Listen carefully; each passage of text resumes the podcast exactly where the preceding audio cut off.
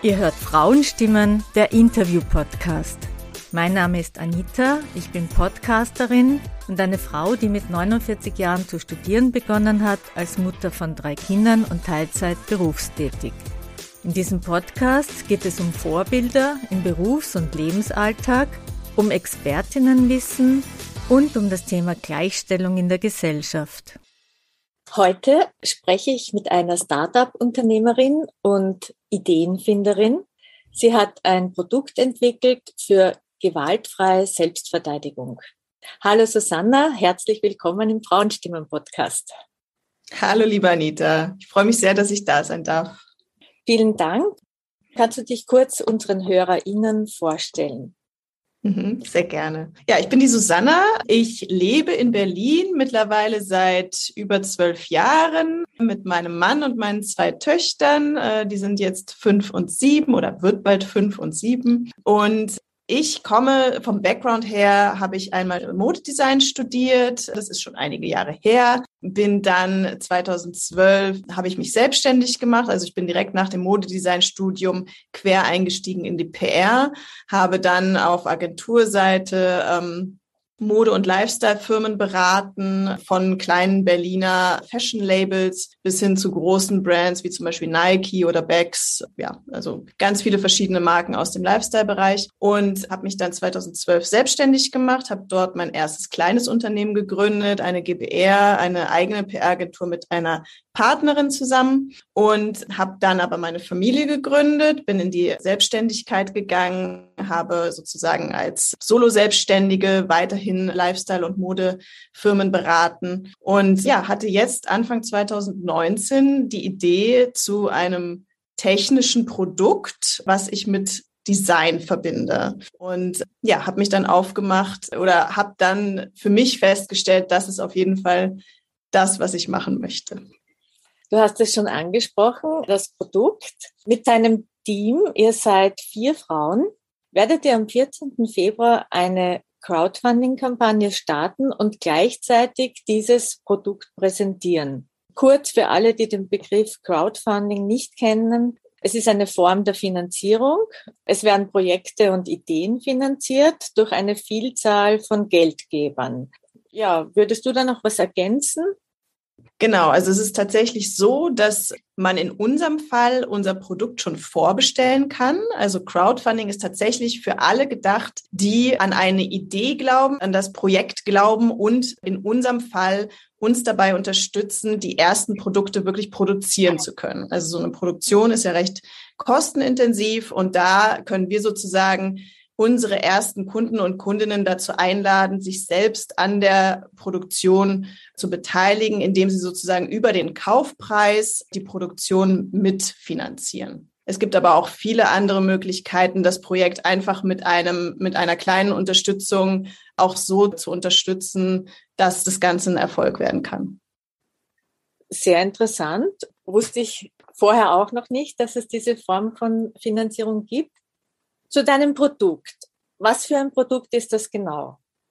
Wir haben ein Wearable, so nennt man das ja so schön heutzutage, entwickelt. Das bedeutet, wir haben ein Schmuckstück mit integrierter Technik entwickelt zur gewaltfreien Selbstverteidigung. Mit diesem Schmuckstück kann man direkt am Handgelenk entweder einen lauten, 120 Dezibel lauten Alarm auslösen oder einen stillen Alarm. Der laute Alarm ist vor allem dafür da, potenzielle AngreiferInnen abzuschrecken, den äh, Überraschungsmoment zu nutzen oder auch andere in der Umgebung auf sich aufmerksam zu machen, wenn man in einer schwierigen Situation ist. Und in beiden Fällen, auch beim stillen Alarm, geht eine SMS mit den Standortdaten an vorab ausgewählte Notfallkontakte. Das können entweder Familie und Freunde sein oder in unserem Fall auch ein 24 Stunden, sieben Tage die Woche besetztes Service-Notfallcenter.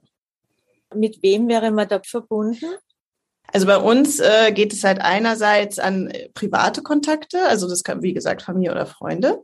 Das kann man äh, als Nutzer oder Nutzerin ganz selbstbestimmt auswählen über unsere App. Und wir haben eine Kooperation mit der AXA-Versicherung und deren App Wayguard. Und da sitzen tatsächlich geschulte Mitarbeiter in einer Servicezentrale, die dann den digitalen Notruf bekommen und dann versuchen fünfmal äh, die Person zurückzurufen und im Fall, dass sie niemanden erreichen, schickt dann das Personal, die Polizei oder auch Rettungskräfte zum Standort. Also sprich, man kann dann auch in der App voreinstellen, ob man gerne die Polizei dann rufen möchte oder vielleicht äh, Rettungskräfte.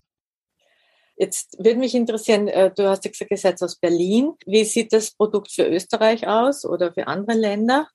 Also wir sind in der Lage, also europaweit ist die Funktionalität gegeben. Allerdings ist diese Kooperation mit dem äh, Service Notfallcenter, das funktioniert nur im Deutschland tatsächlich und in Teilen der Schweiz, weil das sozusagen über unseren Kooperationspartner, die AXA, abgebildet wird. Wir sind natürlich auf der Suche nach entsprechend ähnlichen Kooperationspartnern in anderen europäischen Ländern. Genau, aber das ist sozusagen dann ein nächster Schritt.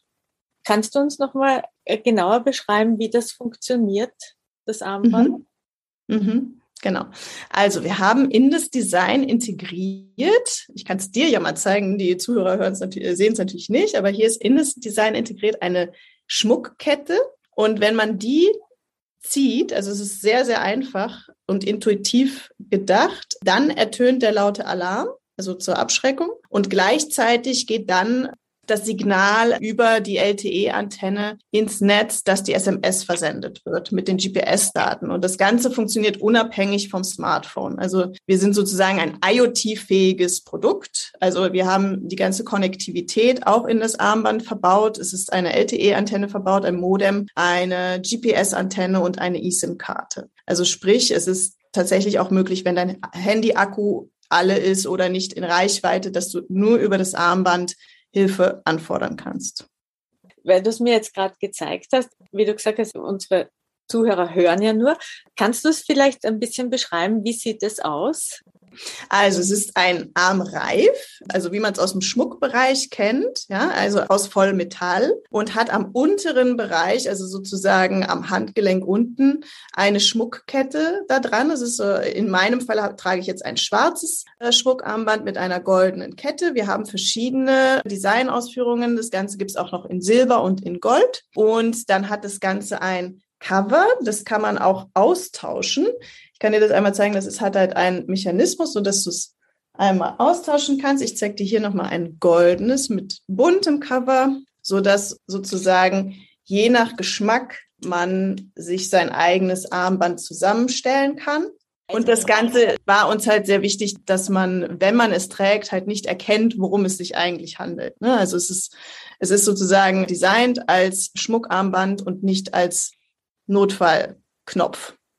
Es gibt ja eine Homepage von euch und ihr seid auch auf Instagram vertreten. Das heißt, diese Informationen gebe ich am Ende auch bekannt und da können die Interessentinnen, weil es für Frauen gedacht ist, aber mhm. nicht nur, oder?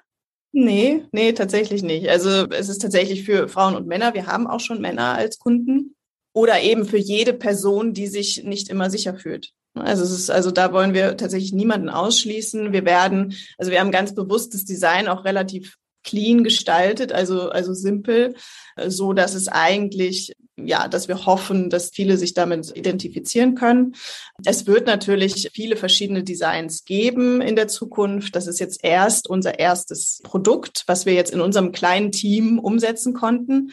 Genau dafür machen wir auch die Crowdfunding, damit wir hier das ganze Kundenfeedback einsammeln können, ähm, um dann zu gucken, in welche Richtungen verändern wir das Design noch und natürlich auch, um ein Zeichen an äh, unsere Investmentpartner zu geben, mit denen, also wir brauchen einfach, das ist ein Hardware-Technik-Produkt, das ist extrem kostenintensiv in der Entwicklung und auch im Aufbau der Marke. Und da brauchen wir äh, starke Partner an unserer Seite, mit denen wir dann entsprechend skalieren können und auch in, in neue Produktentwicklungen investieren können. Aus feministischer Sicht.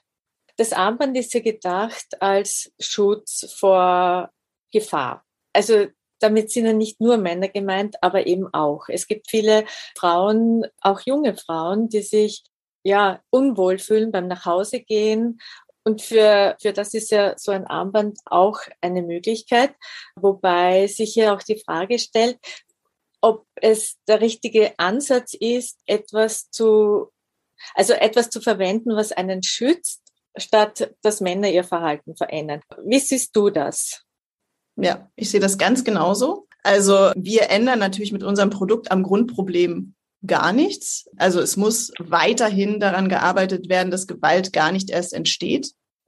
Nur sehen wir natürlich auch, es gibt ja äh, viele hervorragende Aufklärungskampagnen und auch Bildungskampagnen, die eben genau da ansetzen, dass junge Menschen, äh, vor allem Männer, sensibilisiert werden und eben, ja, ihnen geholfen wird, das Problem zu erkennen und ihr Verhalten zu ändern.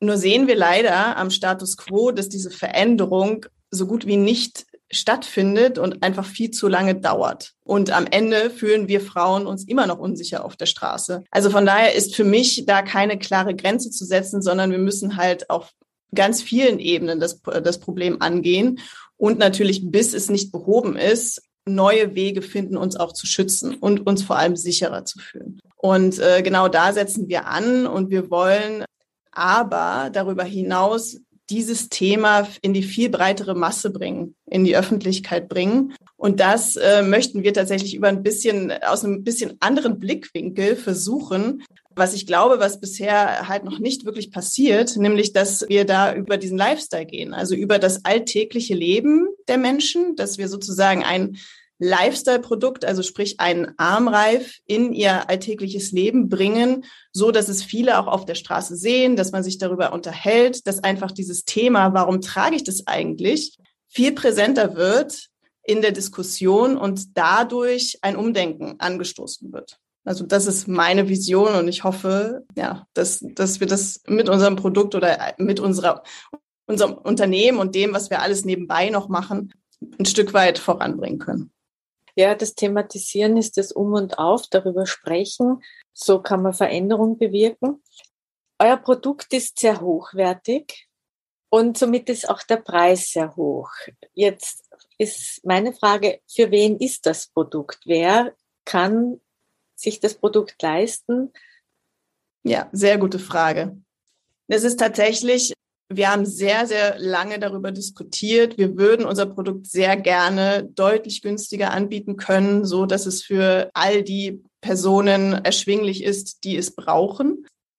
Der Gegenpol dazu ist, die technische Entwicklung ist extrem kostenintensiv. Also da stecken jetzt zwei Jahre Entwicklungsarbeit drin. Wir haben uns ganz bewusst dafür entschlossen, ein äh, qualitativ hochwertiges Produkt zu entwerfen und auch zu produzieren. Äh, wir produzieren in Europa, wir produzieren äh, mit nachhaltigen Materialien und das sind alles Dinge, die man eben nicht sehr kostengünstig bekommt. Dementsprechend liegen wir mit dem Verkaufspreis von 299 Euro tatsächlich gerade am Anfang noch nicht mal in, im kostendeckenden Bereich. Also das wird tatsächlich erst dann in der Massenproduktion irgendwann soweit sein, dass wir davon auch das Unternehmen sozusagen wirtschaftlich betreiben können. Nichtsdestotrotz haben wir uns natürlich überlegt, wir wollen aber, dass wir eine Möglichkeit schaffen können, dass das Produkt auch bei Menschen ankommt, die eben nicht so privilegiert sind wie, wie andere.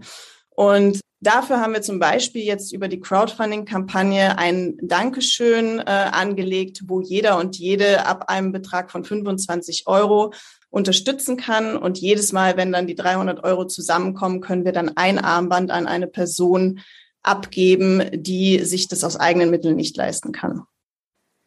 Zwei positive Punkte, nachhaltige Materialien und soziales Engagement ist mit dem Produkt verbunden. Die Entwicklung des Armbandes hast du angesprochen, die war ja deine Idee. Was war der Auslöser für diese Idee? Ähm, ein bisschen witzig, äh, der, der Auslöser war, ich bin 40 Jahre alt geworden und bin, äh, ich habe im Januar Geburtstag, es war sehr kalt, ich bin auf dem Rad gefahren durch den Regen und habe überlegt, ja, habe eigentlich so über mein Leben ein bisschen nachgedacht und über meine Jugend und dann äh, gedacht, ich fand es unfassbar toll, wie meine Mutter es geschafft hat, mich loszulassen, so mit ja 15, 16, wenn man so loszieht. Obwohl es damals noch keine Mobiltelefone gab, sie hatte überhaupt keinen äh, keinen Hebel zu gucken, wo ich bin, was ich wirklich mache.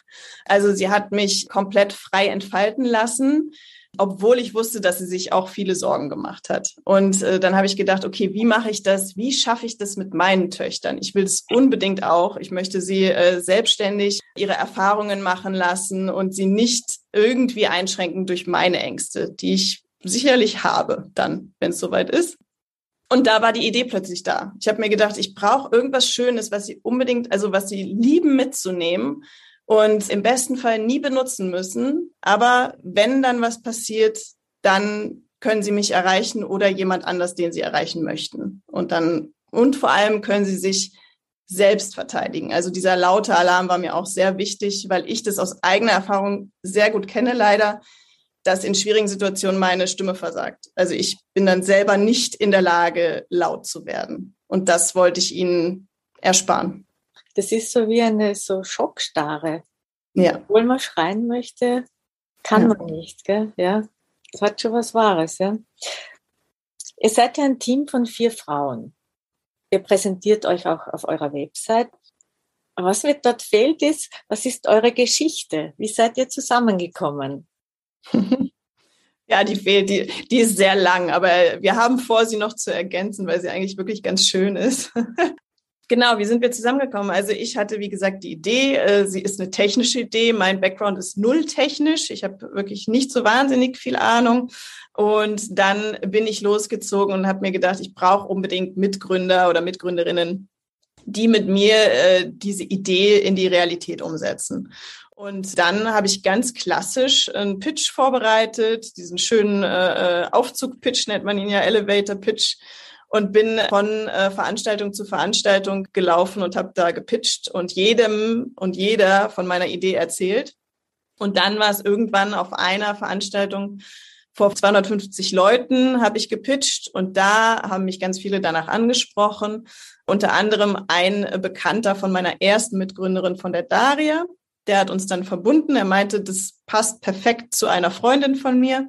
Und äh, wir haben uns getroffen und es hat sofort äh, ja, gefunkt. Es äh, hat irgendwie sehr, sehr gut gepasst. Sie ist Luft- und Raumfahrtingenieurin, gleichzeitig aber auch sehr modeinteressiert. Also für sie war diese Verbindung aus äh, Design und Technik, ja, hat sie begeistert.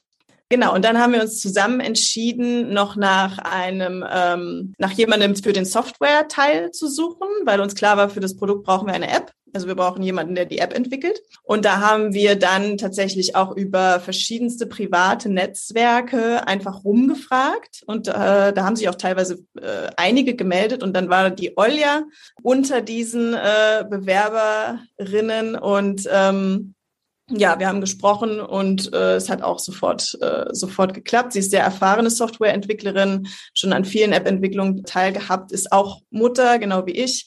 Da haben wir uns sehr gut verstanden tatsächlich. Und äh, ja, und zu dritt haben wir uns dann für unser erstes Stipendium hier in Berlin beworben was für mich einfach die Möglichkeit bedeutet hat, dass ich die, diese beiden top-technischen Frauen halten konnte und direkt eine Möglichkeit hatte, dass sie wirklich an dem Projekt auch arbeiten. Und das hat gestartet im April 2020. Und äh, ja, und da haben wir dann tatsächlich angefangen, wirklich an dem Produkt zu arbeiten. Und als vierte im Bunde kam dann noch die Vanessa dazu, weil ganz klar noch die Lücke bei uns äh, war, was das, was das Geschäftliche anging, also Geschäftsentwicklung und Finanzen. Da habe ich dann ganz gezielt tatsächlich Anzeige geschrieben und über soziale Netzwerke, aber auch tatsächlich über ein Female Co-Founder Portal hochgeladen und da haben sich dann einige gemeldet und die Vanessa hat dann einfach perfekt zu uns gepasst und ja, war Tolle dabei. Story. Da ist mir auch jetzt so einiges aufgefallen durch das Pitchen, also das Vorstellen des Produkts, bist du zum Netzwerken gekommen und äh, dann haben sich die Wege wirklich so entwickelt. Und was es auch braucht, finanzielle Unterstützung. Und so ist ein, ein tolles Startup-Unternehmen entstanden. Und was mir auch auffällt, ist, dass da so wirklich herauskommt, dass es für jede einzelne Sache eine Expertin braucht. Ja. Äh, spannend. Sehr ja, gut. also das, das muss ich sagen, das war auch ehrlich gesagt für mich persönlich die beste Entscheidung, äh, tatsächlich zu gucken, okay, was, was brauchen wir, um wirklich erfolgreich das Produkt, aber auch ein Unternehmen aufzubauen. Weil nur Produktentwicklung hilft ja am Ende nicht. Man muss es ja auch irgendwie ne, produzieren. Du, diese ganze, also al alleine dieser ganze rechtliche Teil, der dahinter steht, der abgedeckt werden muss. Ähm, und natürlich dann auch mein Teil ist natürlich das Marketing und, und auch das Design. Ähm, also da sind wir jetzt zu viert, wie ich finde, super gut aufgestellt. Wir decken halt in einem sehr, sehr kleinen Team die, die, ja, die Hauptkompetenzen eigentlich ab, die, die es braucht. Und das hat uns bisher extrem weit geführt für so ein kleines Team, dass wir, dass wir jetzt noch sind. Und ähm, ja. Ihr seid vier Frauen und da gibt es ja auch den Mythos, dass Frauen nicht gut miteinander arbeiten können. Wie ist das bei euch? Ja, den Mythos gibt es tatsächlich, habe ich auch schon in meinem Arbeitsleben vorher oft erlebt. Aber bei uns klappt es tatsächlich sehr, sehr gut. Ich weiß auch gar nicht genau, woran das liegt, ob es daran liegt, dass wir uns privat vorher nicht kannten oder ob es daran liegt, dass wir tatsächlich in dieser Pandemiezeit angefangen haben, miteinander zu arbeiten, weil wir tatsächlich das erste Jahr haben wir uns so gut wie gar nicht persönlich getroffen. Also wir haben wirklich uns kennengelernt über so eine Art Zoom-Meeting und, und ganz viel äh, Remotes gemacht und online, was uns aber dazu gezwungen hat, von Anfang an sehr, sehr gute Strukturen aufzubauen. Also wir mussten, wir haben tatsächlich überlegt, okay, wie informieren wir uns gegenseitig, wie halten wir uns auf dem Laufenden und wie gestalten wir unsere Entscheidungsprozesse. Und das haben wir äh, ganz klar definiert. Da hilft uns extrem, dass wir halt jeder aus einem sehr verschiedenen Bereich kommt und jeder weiß, okay, der Bereich ist jetzt, ist jetzt irgendwie Susannas Bereich und das ist Darias Bereich. Und dann entscheiden wir zwar alles zusammen, aber es ist völlig klar, wenn irgendwo irgendwas uneinig ist, dann ist die Entscheidungsgewalt eben bei der Expertin in dem Fall. Und, äh, und manche Entscheidungen haben wir von Anfang an festgelegt, müssen aber alle vier mitgehen. Also da, genau, haben wir uns eigentlich recht sehr viele Gedanken darüber gemacht, wie wir das machen und das funktioniert und hilft uns auch mal in einer schwierigen Situation dann. Also klare Kompetenzverteilung. Mhm. Sehr gut. Spannend. Euer Unternehmen hat ja einen interessanten Namen, und zwar Lemon.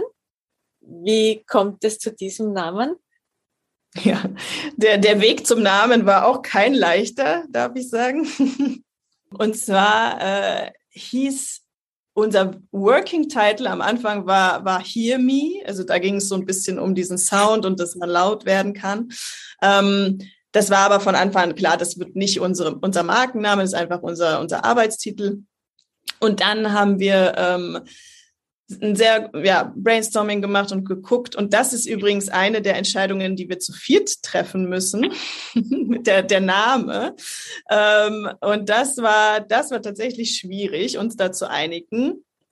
Und dann haben wir äh, uns auf einen Namen geeinigt, der sehr lang war und er hieß Not Just a Jewel, also sprich nicht nur ein Schmuckstück, was das Produkt natürlich sehr gut beschreibt, aber als Markenname nicht wirklich gut funktioniert. Unsere Firma heißt jetzt so, wir haben dann die GmbH mit diesem Namen gegründet, Not Just a Jewel GmbH.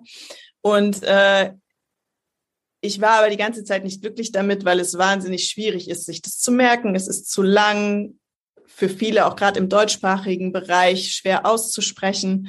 Und dementsprechend haben wir uns dann zusammen entschieden, okay, das Thema müssen wir nochmal angehen und haben das dann noch mal ein bisschen professioneller aufgezogen. Und dann haben wir überlegt, wir müssen erstmal unsere Werte definieren. Das sind insgesamt sechs. Also für uns äh, sind besonders wichtig Sicherheit, Empowerment, Innovation, Vielfältigkeit, Vitalität und, und Sustainability, also äh, Nachhaltigkeit. Und dann haben wir überlegt, okay, wir brauchen einen Namen, mit dem man all diese Werte gut transportieren kann. Und dann haben wir ein Brainstorming gemacht mit 190 Namen, haben die runtergebrochen auf 30. Dann musste man gucken, was, wo ist noch die Domain frei, ne? diese ganzen Probleme, die dann noch so mitschwingen bei so einer Namensfindung. Und dann hatte ich aber tatsächlich, dann stand Lemon da. Also in, in der ganz normalen Schreibweise, wie man eben die Zitrone auf Englisch schreibt. Und dann habe ich nachts einen Traum gehabt und dachte, oh, das passt perfekt zu unseren, zu unseren Werten. Das ist was Neues, was Innovatives, irgendwie was Frisches. das, das, äh, damit können wir irgendwie Leute motivieren. Äh, es ist empowernd. Ähm, und also für mich hat es das wirklich total wiedergespiegelt. Und dann hatte ich im Traum eben diese, wir, wir schreiben das halt nicht normal wie Lemon, sondern vorne noch mit einem A, also L-A-E-M-O-N. Und ähm, plötzlich waren auch alle Domains noch frei und alles, alles hat sich gefügt und äh, ja, wir waren und alle vier waren begeistert direkt und inspiriert von dem Namen und deswegen ist es jetzt Lemon. Sehr schön. Ein bisschen äh, beim Namen läuft einem das Wasser im Mund zusammen. genau. Ja. ja. Dann sind wir am Ende des Interviews. Herzlichen Dank dafür, dass du uns euer Produkt vorgestellt hast und auch an der Entstehung eurer Unternehmensgeschichte teilhaben lasst. Und noch etwas, dass du oder dass ihr durch euer Produkt das Thema Sicherheit und der Umgang damit, ja, dass ihr das Thema in den Mainstream bringen wollt. Vielen herzlichen Dank dafür. Und ich wünsche euch alles Gute für euren Start und für euer Produkt. Vielen lieben Dank. Das war das Interview und wie ich dir erzählt habe, Susanna, es gibt am Ende des Interviews immer Unterstützungsfragen und Würfelfragen. Hast du dir einen Würfel vorbereitet? Ja, ein Online-Würfel. Ein Online-Würfel. Online Sehr gut. Ja, dann geht's gleich los mit den Unterstützungsfragen. Welche Frage soll man sich stellen, wenn man eine Idee hat und diese beruflich umsetzen möchte? Auf jeden Fall, ob sie einen wirklich begeistert. Also man sollte sich auf gar keinen Fall fragen, ob sie genug Umsatz bringt oder, oder sonstiges, sondern als allererstes muss einen die Idee begeistern. Aber natürlich muss, sie ein, muss man auch davon leben können. Also deswegen sollte man sich schon fragen, wenn die erste äh, Frage mit einem eindeutigen Ja beantwortet ist, okay, wie schaffe ich es denn, dass das Ganze auch wirtschaftlich funktioniert? Weil ich glaube, also ich bewundere alle, die, äh, die nur aus Purpose oder nur äh, ja, dafür arbeiten, dass es Menschen gut geht. Die muss es unbedingt geben. Aber ich sage auch ganz klar, so eine Gründung ist unfassbar anstrengend auch.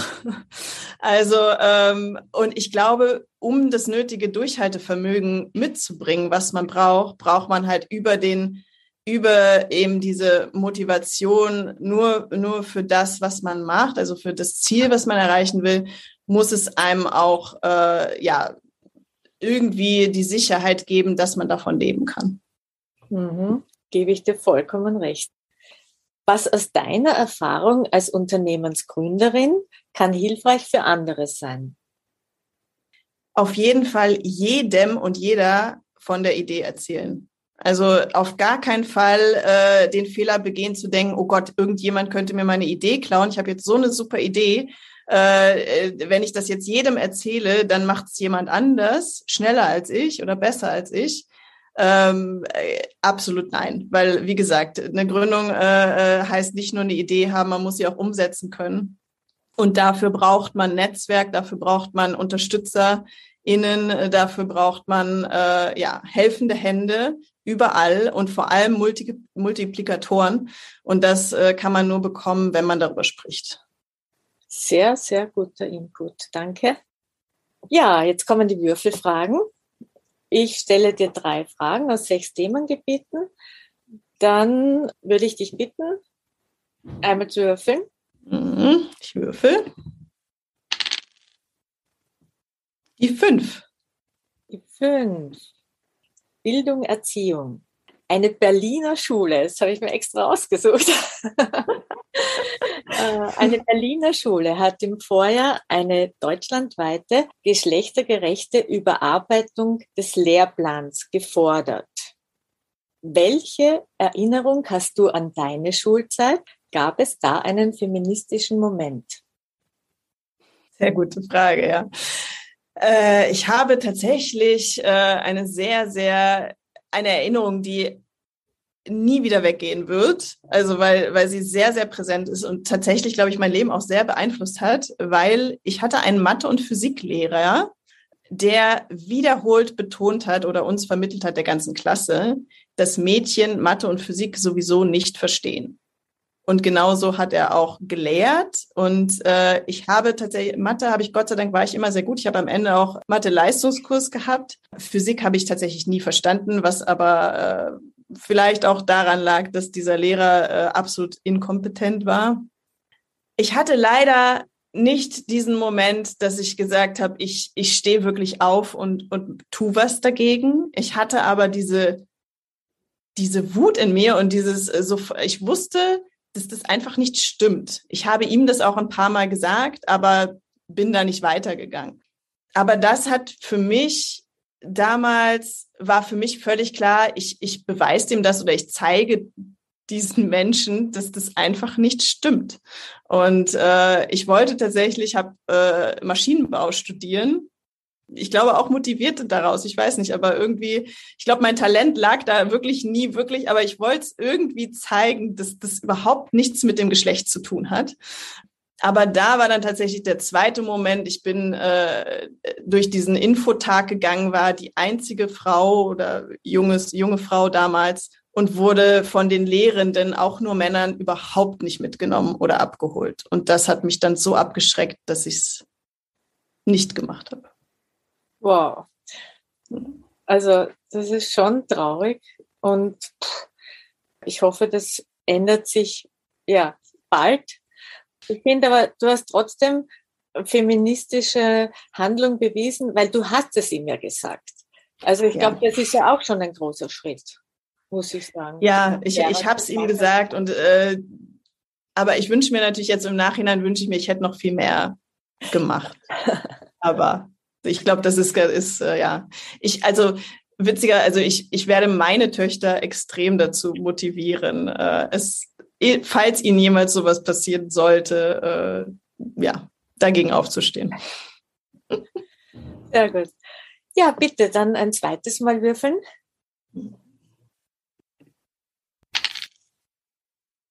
Die Eins.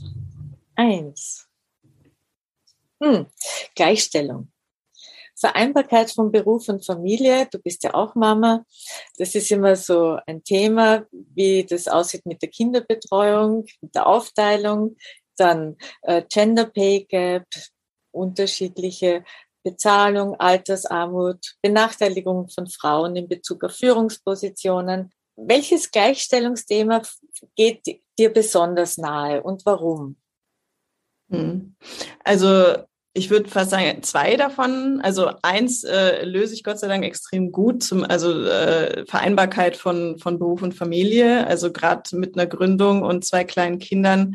Äh, das ist schon eine Herausforderung, aber ich habe das große, große Glück, dass ich einen ganz tollen Mann und Papa äh, an meiner Seite habe. Wir äh, teilen alles schon von Anfang an, also auch schon seit bevor meiner Gründung immer alles 50-50 auf. Ich muss zugeben, dass er seit der Gründung deutlich mehr Anteile übernommen hat. ähm, aber ich sehe tatsächlich viel in meinem Umfeld noch, dass, dass da einfach die Gleichberechtigung absolut fehlt. Und ich versuche oder wir versuchen als Familie da ein bisschen vorbildhaft auch zu agieren und das entsprechend auch immer wieder zu thematisieren, auch im, im Freundes- und Bekanntenkreis. Ja, das ist ein Thema. Und zweites Thema ist die Altersarmut, weil ich das auch sehr präsent in meinem Umfeld, also im privaten Umfeld habe. Ich bin ja jetzt selbst 43, ähm, Elterngeneration, also meine eigene Mutter, äh, ja, hat uns großgezogen, ist aber dann recht früh schon wieder in den Beruf zurückgegangen, ist Arzthelferin äh, ihr Leben lang gewesen, hat sehr, sehr viel gearbeitet und die Rente, die sie jetzt bekommt, ist einfach äh, ja auf einem Level, was das, was sie geleistet hat in ihrem Leben, 0,0 widerspiegelt. Und das ist ein Riesenproblem, was wir in der Gesellschaft haben. Und ja, was mich auch tatsächlich, also vielleicht auch nochmal auf diesen Wirtschaftlichkeitspunkt zurückzukommen, den ich vorhin angesprochen habe das ist tatsächlich was, ich möchte nicht, dass mir das passiert und äh, äh, das wird mir passieren, äh, wenn äh, das, was ich, was ich beruflich mache, eben nicht ausreicht, um mich im Alter auch zu finanzieren. Äh, ich weiß oft gar nicht, was ich da sagen soll, weil es, es macht einen eigentlich nur betroffen. Ja. Ja. Das ist Aber wirklich, ist, vor allen Dingen, weil man ja auch die Lösung nicht parat hat. Also was ich natürlich jeder, jeder Frau, vor allem auch jüngeren Frau, je, je jünger ihr seid, desto besser, anfangen, privat vorzusorgen. Das habe ich komplett verpasst. Ja, ich habe jetzt äh, mich tatsächlich vor, ja, angefangen so vor acht Jahren genau aus dem Grund Altersarmut, weil das dann bei meiner Mutter einfach das Thema aufkam, viel näher damit auseinandergesetzt, okay, was, wie kann ich denn anlegen? Was kann ich denn machen, damit ich selbst meinen Lebensabend finanzieren kann und mich nicht auf den Staat verlassen muss? Und da gibt es viele Möglichkeiten und ganz, ganz viele tolle Aufklärungsarbeit in den sozialen Medien auch. Genau. Selbstbildung und dass man, dass man einfach besser versteht, wie das Ganze funktioniert, das Thema Anlegen. Ich glaube, das ist gerade für Frauen extrem wichtig, weil man ja nicht, sage ich mal, sich in, in fremde Hände begeben möchte. Ne? Da ist einem das Risiko einfach zu hoch. Und wenn man das aber dann selber besser durchblickt, dann fällt es leichter. Ja, genau, das ist sicher wichtig und wertvoll. Vielen Dank. Einmal noch würfeln. Ja.